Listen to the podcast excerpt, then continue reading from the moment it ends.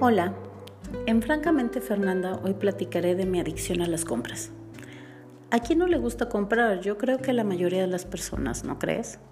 No sé a ustedes, pero a mí el comprar me genera una sensación de felicidad que imagino serán las endorfinas generadas por mi cerebro.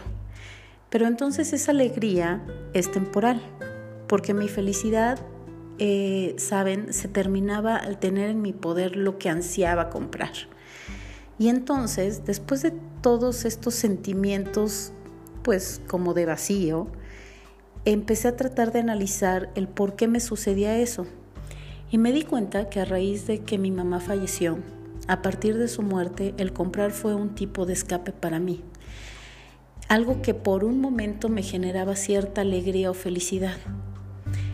Por lo que a partir de que me di cuenta del origen de mi obsesión o adicción por comprar, la verdad sí he tratado de evitarlo. No les digo que he tenido mucho éxito porque sigo comprando, pero creo que ahora siendo consciente de lo que hago, ¿no? Y por lo menos no es para sentirme menos triste, sino porque realmente me encanta lo que voy a comprar.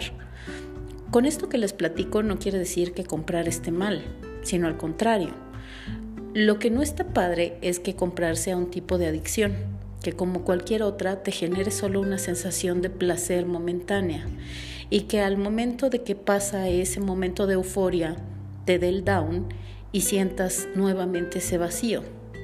¿Alguno de ustedes se identifica conmigo?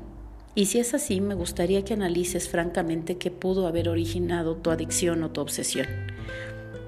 Eh, por hoy es todo. Gracias por escucharme y no te pierdas el siguiente podcast. Te espero.